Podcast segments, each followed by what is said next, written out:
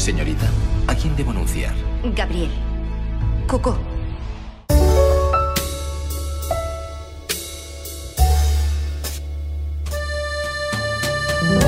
Yo no sabía vender. Nunca he sabido vender. Cuando una cliente insistía en verme, me escondía en un armario. Si encuentran el sombrero demasiado caro, estoy segura de que lo regalaré. Porque antes de crear el famoso traje de tweed o el bolso al hombro con cadena que posibilitaba a las mujeres tener las manos libres, Coco comenzó diseñando sombreros en 1909, abriendo una pequeña boutique que ofrecía sombreros muy elegantes y discretos en comparación con la pomposidad de la época. ¿Interrumpo? Felicitaba a Coco por su estilo.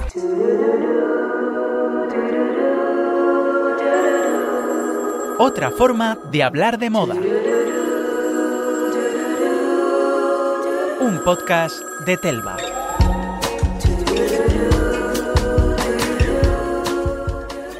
Formas de hablar de moda hay tantas como grandes amigos o personas a desconocer que se acabarán cruzando en nuestra vida. Un sombrero, por ejemplo, no es solo un accesorio con carácter, es la señal que dejas para ocupar una mesa al vuelo como la sombrilla en primera línea de playa. Es una serpiente boa que digiere un elefante en la relectura del Principito, el bombín de Charlie Chaplin y el mismo, pero llevado de muy diferente manera, por Malcolm McDowell en La Naranja Mecánica. También el del señor Banks en Mary Poppins.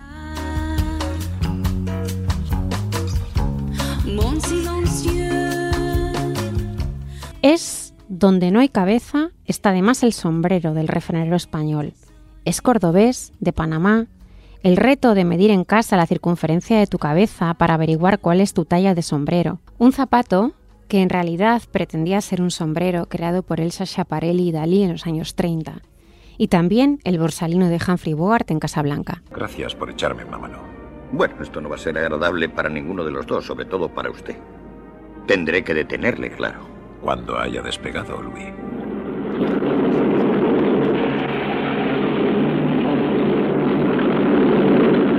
¿A qué ha venido esa llamada?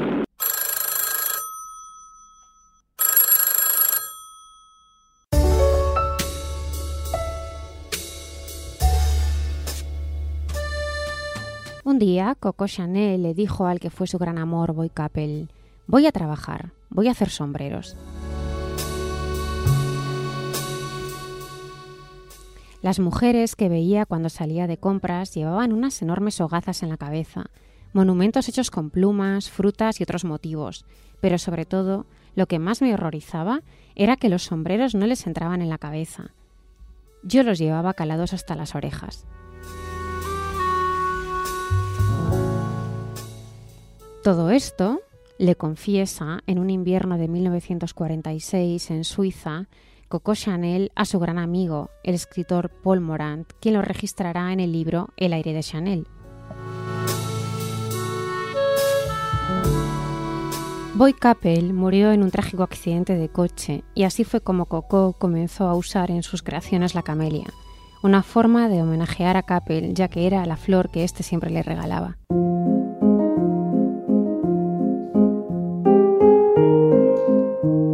He tenido 21 biombos de Coromandel. Desempeñan la misma función que los tapices de la Edad Media, permiten redistribuir toda la casa. Christian Berard me decía, es usted el colmo de la excentricidad, solo me gustan las excentricidades en los demás, decía Gabriel Chanel. Porque, ¿cuánto de excéntrico tiene un sombrero? Isabella Blow, aristócrata y musa de Philip Tracy, o Alexander McQueen, a la que muchos calificaban de excéntrica, fue enterrada con un sombrero que Tracy creó especialmente para su funeral el 15 de mayo de 2007 en la abadía de Gloucester, negro en forma de barco que decoraba la tapa de su ataúd.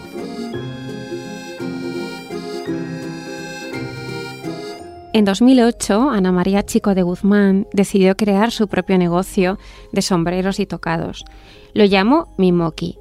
Con ello hacía referencia a una muñequita japonesa que tenía cuando era niña. Ahora, Mimoki es la encargada de los sombreros que lleva Margarita Vargas, la duquesa de Anjou, también de los sombreros que llevan las amigas de la novia de Isabel Junot, el sombrero con el que se casa María de la Orden, Yo lo que no sé es si con todo ese trabajo nos va a poder atender el teléfono.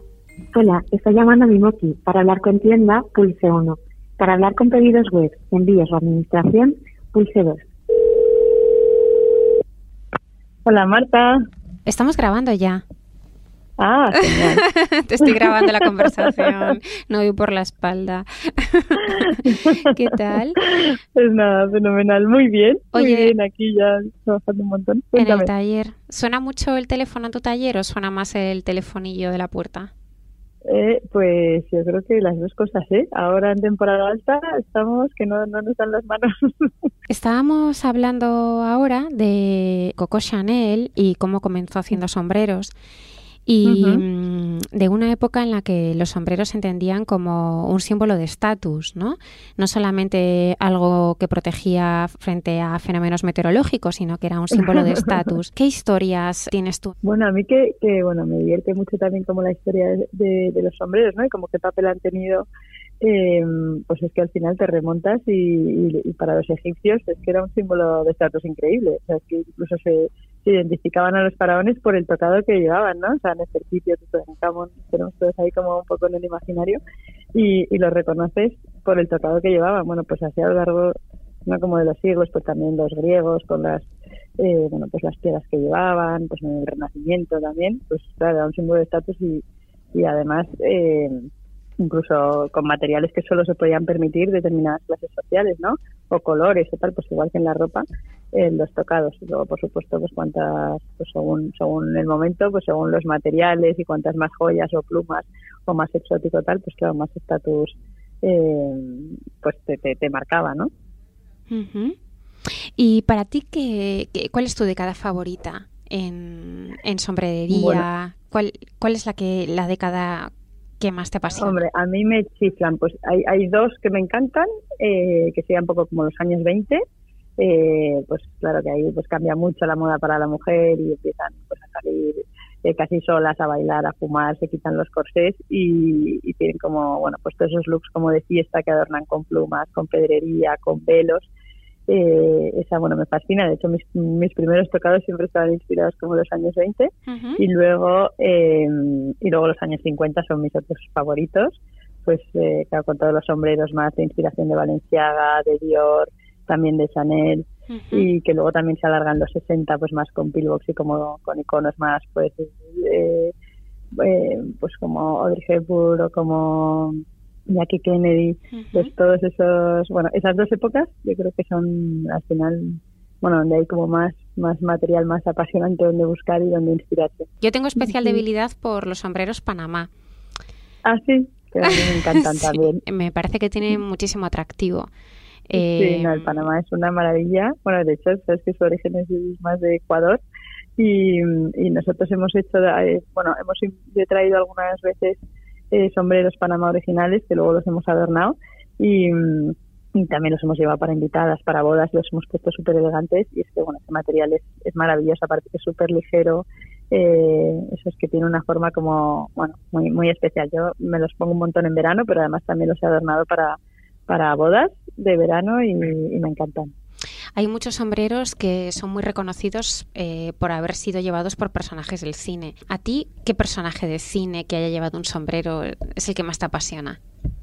A ver, hay un montón, pero mm. un montón. Pero a ver, si pienso así en alguien como que tenga muchas referencias, pues yo creo que Audrey Hepburn tiene eh, miles de películas con sombreros además todos como muy diferentes, súper especiales y súper icónicos tiene, bueno, pues seguro que todo el mundo se acuerda de Desayuno con Diamantes, con ese vestuario de Benji que es espectacular, pero bueno, tiene, tiene un montón, un montón de películas, desde Como robar un millón, encharadas, no sé, mm. miles donde, donde lleva donde lleva tocados y sombreros mm, espectaculares. ¿Qué crees que, que otorga más anonimato, un sombrero o unas gafas de sol?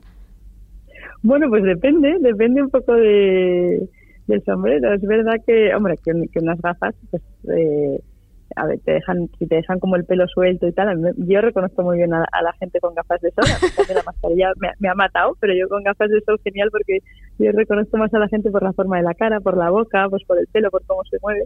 Eh, pero es verdad que un sombrero un tocado, si te tapa como más el pelo, te cambia mucho como la altura, la estructura, y te puedes pistar mucho más y que vayas mucho más incógnito con un sombrero con gafas de sol. Que mi madre, por ejemplo, en invierno siempre va con sombrero, entonces todo el mundo siempre me dice, ah, tu madre está el sombrero, ¿no? Pues siempre lleva algunos sombreros como borsalinos, de piel con sus detalles y todo el mundo la reconoce pues como alguien, a lo mejor porque lleva un corte de pelo como muy particular, ¿no? Pues a lo mejor eh, es algo como que le identificas mucho, o alguien que siempre lleva unas gafas de pasta muy marcadas. Al final es un complemento que si lo haces muy tuyo, eh, puede ser, pues eso, como muy el elemento que te distinga. Yo en España, no sé por qué, eh, sigue siendo mm, un poco intimidante ir con sombrero o con tocado por la calle, porque la gente te mira mucho. No sé si no están familiarizados con, llevarlo a diario, eh, pero es verdad, que a veces eh, desistes un poco de la idea por no sentirte tan observada, por no sentirte tan observada. Entonces dices, desistes totalmente de, un accesorio tan bonito y con tantísima historia, pero porque la mirada ajena es muy intimidante. Entonces, ¿qué nos pasa en España que tenemos tantísima tradición y que aún así seguimos mirando o te siguen Eh, como si fuera realmente un extraterrestre. Sí, es verdad, porque me da que esté aquí, en época de nuestras abuelas y bisabuelas, era casi impensable salir a la calle sin guantes y sin sombrero, ¿no? Ellos y ellas, pues, pues ahora salir a la calle un día normal con sombrero, como dices, que te mira, te mira mucha, mucha gente, así como si fuera algo como muy, muy particular. Y yo creo que es un complemento, pues eso, como si llevas un paraguas o unas botas o unos guantes o un tal, pero sombrero Mira que ya eh, la parte de bodas y, el, tocado está ya súper integrado eh, para todas las invitadas de, bodas, para las importantes y para las no. Pero en el día a día todavía eh, nos queda mucho recorrido para que podamos ir a comprar el pan con un tocado, si queremos, de plumas, de velo, lo que nos dé la gana. Eso me encantaría, me encantaría. No solamente bajas a comprar el pan maquillada, ¿no? Que ya se supone que estás bastante bien eh, em, emocionalmente. Dices, es que bajo maquillada a comprar el pan, sino que es que bajo con tocado con velo. Entonces ya es que estás fantástica. O sea, es el ave fénix, el ave fénix que baja a comprar el pan. Porque, y mm, eh, te quería preguntar si nos puedes, o sea, si me puedes eh, orientar un poco en, en el protocolo del sombrero o del tocado, ¿no? Sobre todo ahora que hay tantísimas eh, celebraciones, bodas, que tanta gente, ¿no? A la que tú, pues, eh, has hecho de, bueno, de sociedad, que estamos viendo que tú eres la persona que les estás haciendo todo los tocados. Em, ¿Qué protocolo se, se, sigue? Pues mira, lo más importante de un poco del protocolo del tocado es saber a qué hora es la boda, ¿no? Porque te marca mucho que sea una boda de mañana o de tarde. Entonces, bueno, aparte por supuesto del ambiente, de si es una boda de campo, de ciudad, de invierno, de verano, que luego ahí ya veremos los materiales que utilizamos y todo, pero el protocolo te lo marca mucho si es de mañana o de tarde, porque de mañana es cuando sí se pueden llevar tocados muy grandes, alados, pamelas eh, y todo, bueno, pues todo lo que sea pensado en principio como para taparse del sol, también los puedes llevar más pequeños, pero solo por la mañana están permitidos estos grandes. En cambio, por la tarde, esas pamelas y tocados alados grandes están no están permitidos. Eh, ya puedes llevar pues tocados más pequeños, casquetes más pequeños, las que hemos mencionado, las pillbox, turbantes, diademas, y todo eso está permitido por la tarde. Pero esas eh, pamelas eh, o tocados de alancha, esas se pueden llevar solo por la mañana. Y cuando te sientas, es decir, imagínate que te invitan a una boda, te sientas, te quedas con el tocado o con el sombrero. Claro, el protocolo dice que el, tocado, cuando es una boda de mañana, tienes que comer con él eh, aunque sea un sombrero o un tocado de alancha y aguantarlo puesto, ¿no? O sea, ceremonia. Aguantarlo, tú has dicho, aguantarlo. no solo defenderlo, sino aguantarlo. El tocado no solo lo tienes que defender, sino aguantar. Exacto, hay, exacto, hay que aguantarlo y defenderlo bien porque hay alguna hora que ya dices, ay, esto ya me lo quitaría, pero pero lo tienes que aguantar hasta la hora del baile, ¿no? Cuando pues a las seis de la tarde, pues que ya se, se supone que se empieza como un poco eh, pues ya se termina la comida y empieza el baile, entonces ahí ya te lo quitaría. Ahora, eh, eso es lo que dice el protocolo también, pero el sentido común a veces nos dice que, pues que si tienes un tocado con una Pamela muy grande y estás en una mesa comiendo y el pobre al lado no le dejas ni hablar, ni ver, ni participar, ni comer. Ni que te pues vea, ni que te vea. Claro, ni que te vea, pues, pues en ese caso te lo quitarías antes de comer. Pero solo en ese caso en el que sea una cosa de que sea, de que sea incómodo para alguien pero pero si no, eh, por la mañana. Y luego eso de volver tocada a casa, ¿no? Pues que también se decía antes, hay que volver tocada a casa. Bueno, pues depende del tocado y depende de, mm, bueno, pues depende de cómo sea la boda, porque si luego eh, la comida o la cena va a salir de una gran fiesta, pues entonces el tocado no, no, está por ahí dando botes, ¿no? Como contigo. Entonces, si llevas a lo mejor un turbante una diadema, sí, que vuelves tocada a casa y te aguanta y es parte de tu peinado y te aguanta hasta el final. Pero cuando, cuando es eh, un tocado más grande, más tal, pues ya la parte del baile y de la fiesta, pues ya te lo, te lo quitas. Me encanta eh, el verbo, ¿no? Que es eh, tocada. Tocada. Tocada. Como es como mágico, Tocada que no, no jamás hundida. Eh, jamás hundida, jamás hundida de vuelta de una boda de noche. Pero luego hay una frase de Philip Tracy que dice que mm, cómo te hace sentir un sombrero es de lo que se trata el sombrero. Y me imagino que más o menos tú estés de acuerdo, ¿no? Pues yo estoy muy de acuerdo, porque al final creo que, que, lo que te hace un tocado, más que ninguna otra otra prenda, es que te imprime muchísima actitud, ¿no? Y, y depende del diseño que elijas, creo como que te invade, ¿no? Como esa, eh, pues esa actitud o esa eso que quieres contar. Entonces, pues cuando eh, cuando te pones un tocado muy espectacular, pues es que, no sé, a mí me obliga a ponerme recta y a tener como una actitud como, pues eso, ¿no? Como de defenderlo y de tal. Cuando te pones uno más divertido, pues es que enseguida ya tu actitud cambia y, y vas como con, bueno, pues eso, con un ánimo como más de, de pasarlo bien, algo como más desenfadado.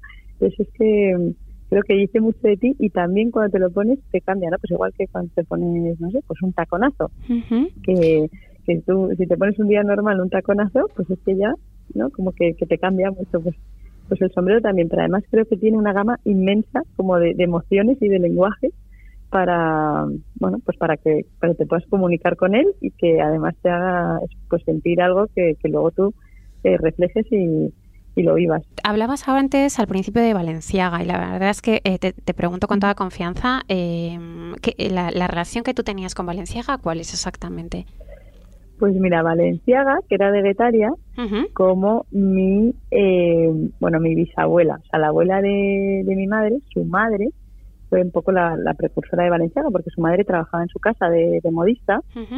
Y entonces, bueno, pues la historia dice que en un momento dado, eh, pues él le dijo como que su madre se había puesto mala, pero que él lo podía hacer también como su madre. Entonces le dio le dio un vestido y le hizo espectacular y entonces bueno pues era muy pequeño era un niño cuando hizo cuando hizo eso pero él había aprendido de su madre ya desde muy pequeñito y entonces bueno pues ya pues la madre de mi bisabuela le pues como que le apadrinó de hecho pues ella le ayudó a hacer eh, bueno pues todo su cuando empezó en San Sebastián y luego pues cuando se instaló en París y todo ella fue como bueno pues su, su mecenas y bueno, que él tenía un talento espectacular desde pequeñito y se lo dieron rápidamente. Entonces, bueno, pues mi, pues mi bisabuela, que eran más o menos de, la edad, eh, pues iba siempre vestida de, de Valenciaga, iba muchísimo a París, a su atelier, eran muy amigos. Y luego, pues mi, abuela, mi tía Fabiola, que es su hermana, la reina de Bélgica, pues también su iban vestidas, mi abuela iba vestida Valenciaga. Y bueno, pues yo tengo, gracias a, mi familia pues una colección maravillosa de, vestidos y de tocados de Valenciaga que bueno que se expusieron en, en el Thyssen hace no mucho algunos de ellos y bueno pues que los guardado como súper tesoros porque cómo eran los sombreros de Valenciaga pues mira yo creo que debió ser porque es que a mí ahora todavía me siguen pareciendo súper modernos y, y como con unos diseños muy especiales y muy atrevidos o sea que es que yo creo que eran muy limpios, de formas muy limpias. Eh, bueno, claro, yo que los he podido ver de cerca y por dentro, que son las joyas, cómo están hechos, por dentro el trabajo artesanal que tienen y eso, ¿no? Y pienso que, bueno, que si a mí ahora todavía, ¿no? Me, me choca el, diseño de especial, pues que entonces debió ser pues todavía mucho más revolucionario, ¿no? Eran diseños muy limpios, muy elegantes, con unos tejidos espectaculares y, y con formas, pues, es algunas lineales como geométricas, pero que cubrían como la cabeza y se amoldaban, pero, pero como que te cambiaban mucho, ¿no? O sea, como, eh, no sé, o sea, no iban como asentados, o sea, se te, se te calan muy bien, están súper bien hechos para calarse bien en la cabeza, pero te cambia muchísimo. Siendo muy limpios, es como que lo ves, te da un volumen y general eh, muy diferentes. Es una, vamos, espectaculares. A mí me fascinan y, los he mirado, tocado y, y, visto muchísimo. Y si ahora una persona llama a Mimoki eh, y pide, bueno, eh, una cita eh, para que, ¿qué le respondes? ¿Cuánto pues tiempo de espera? ¿Qué, respuesta recibes si llama a Mimoki? pues mira, ahora eh, depende porque Mimoki tenemos Mimoki, como dos dígame, sí, que, dígame, Mimoki, dígame, eh, dígame que tengo dos años. Estamos a tope. Estáis a tope, no, ¿no? que va, que va. No, no, no, no tenemos lista de espera para nada. Intentamos cuadrar eh, las citas porque tenemos dos líneas. Una en la que no hay que pedir cita, que es la parte de, tocados, que es más preta parte que se pueden de hecho comprar, alquilar y personalizar, y la parte de ropa, que pues venía mismo que sin cita, en cualquier momento te probamos y tal y eliges y lo puedes dejar reservado o hacértelo tal. Y luego sí que para la línea más couture y de novias, que es como nuestra línea más de alta costura y las novias que las hacemos todas únicas y para cada uno, igual que estas invitadas couture, a esas sí que les damos cita previa y somos una parte del equipo las que pues que le recibimos y tienen un proceso más largo. Entonces, es así que pues eh, bueno, pues necesitamos un poco de más tiempo. Y haces esperar un poco eh, más. Claro, a veces sí que tienen a lo mejor que esperar, bueno, pero de una semana para otra tampoco. Ah, bueno, nada, no es nada dramático, no es nada dramático. Nada, nada, qué va. Y sabes a mí una, un, otro accesorio, o no sé si es un accesorio, pero que me encanta, y es la sombrerera, porque el portatrajes me parece que, todos cuidamos eh, el portatrajes y se ve mucha gente con el portatrajes. En cambio, es una pena que las sombrereras hayan perdido calidad, que no se cuide el sombrero, que se lleve de cualquier manera, ¿no? Y realmente cuando ves las sombreras antiguas, que tú seguramente tendrás en tu casa... yo las tengo en mi salón de decoración. Claro, con el nombre, con, eh, entonces a mí me parece que hay que también reivindicar un poco el, el otro accesorio, ¿no? Que es la sombrerera. Eh, que es una pena que, que, eso, que eso se pierda e incluso que se considere como aparatoso. Bueno, sí, es que es verdad que ocupan, que ocupan mucho. Entonces, si lo ves como un trasto, pues claro, es un trasto muy grande. Pero si lo ves como algo bonito, que, que lo puedas tú incorporar en... Que es una mesita auxiliar, es una mesa auxiliar. es, como, como cuando Dalí y Chaparelli se juntaron y crearon una cosa híbrida, pues eso, la sombrerera es un híbrido y es, una mesita auxiliar para el salón. Claro, es que puede utilizar otra utilidad, otra utilidad. Me da mucha pena porque es verdad que es muy, eran muy, muy bonitos los antiguos, eran muy, bonitos. Y ahora hay que, bueno, se está perdiendo mucha calidad y la gente lleva los sombreros así de, de cualquier manera. Bueno, claro, hay que, es que luego para, para, para conservarlo bien tienes que tenerlo en la sombrera bien y luego sobre todo tienes que eh, para que no se deforme tiene que estar bien colocado con mucho papel de seda pero bien puesto pues si tiene plumas donde hace bien el giro, si tiene el velo ahuecando el velo, la base del sombrero y luego que vaya todo como un blandito para que no se deforme. Entonces, aparte de que la sombrera sea buena, luego lo tienes que colocar muy bien, no se puede poner de cualquier manera así, porque cuando lo saques dentro de un tiempo va a estar va a estar destrozado y luego es muy difícil volver a, moldear eh, pues tanto plumas como bases. Entonces, bueno, hay que cuidarlo súper bien y yo la verdad es que colecciono, tengo sombreras de anticuarios, bueno, tengo eso, pues igual también de mi abuela y de mi bisabuela, algunos tesoritos muy bonitos y ahí los voy guardando. Pero vamos, los tengo por mi casa, ¿eh? Y sí las utilizo como decoración, entonces no me parece ningún trato. Y esa frase que es así muy muy popular, ¿no? Que es como para quitarse el sombrero realmente, ¿no? Que es como de eh, admiración. Es como, sí, de tal es la admiración que me quito el sombrero. Mm, ¿Qué personaje actual eh, que lleve habitualmente sombreros, pues tú dirías eso, ¿no? O sea, dirías, jos, que me quito el sombrero de lo bien que llevas el sombrero. Bueno, yo mi favorita es Máxima de Holanda, que es que me chifla cómo los lleva, cómo los combina, la atrevida que es, cómo cambia de estilo, cómo los defiende. Eh, me parece que es alguien que lleva unos diseños súper actuales, como, bueno, como que además la representa mucho, que los defiende genial y que y que lleva eso como que no lleva solo como un tipo de, tocado no sino que se atreve con, con, muchos diseños y que le queda genial y que bueno me parece que hace unos lucazos y bueno a mí me, chifla. Bueno, eh, Ana, pues eh, te llamamos a ver si es verdad que solamente es una semana la espera. Queremos comprobar. de verdad que sí, de verdad que sí. Y llamar a un mystery shopper. Llamaremos en calidad de mystery shoppers para ver si es verdad que la espera es tan breve como dices, o si no, pues llamamos a, tu telefonillo, ¿no? Que es, tan eh, nostálgico como la sombrerera, lo de te llamo y bajas, ¿no? Pues eso, cualquiera de las dos cosas te, te llamamos pronto y hablamos contigo pronto, ¿vale? Pues ojalá que sí. Bueno, muchísimas gracias. Un abrazo. ¿En qué se parecen un cuervo y un escritorio? No tengo ni la menor idea.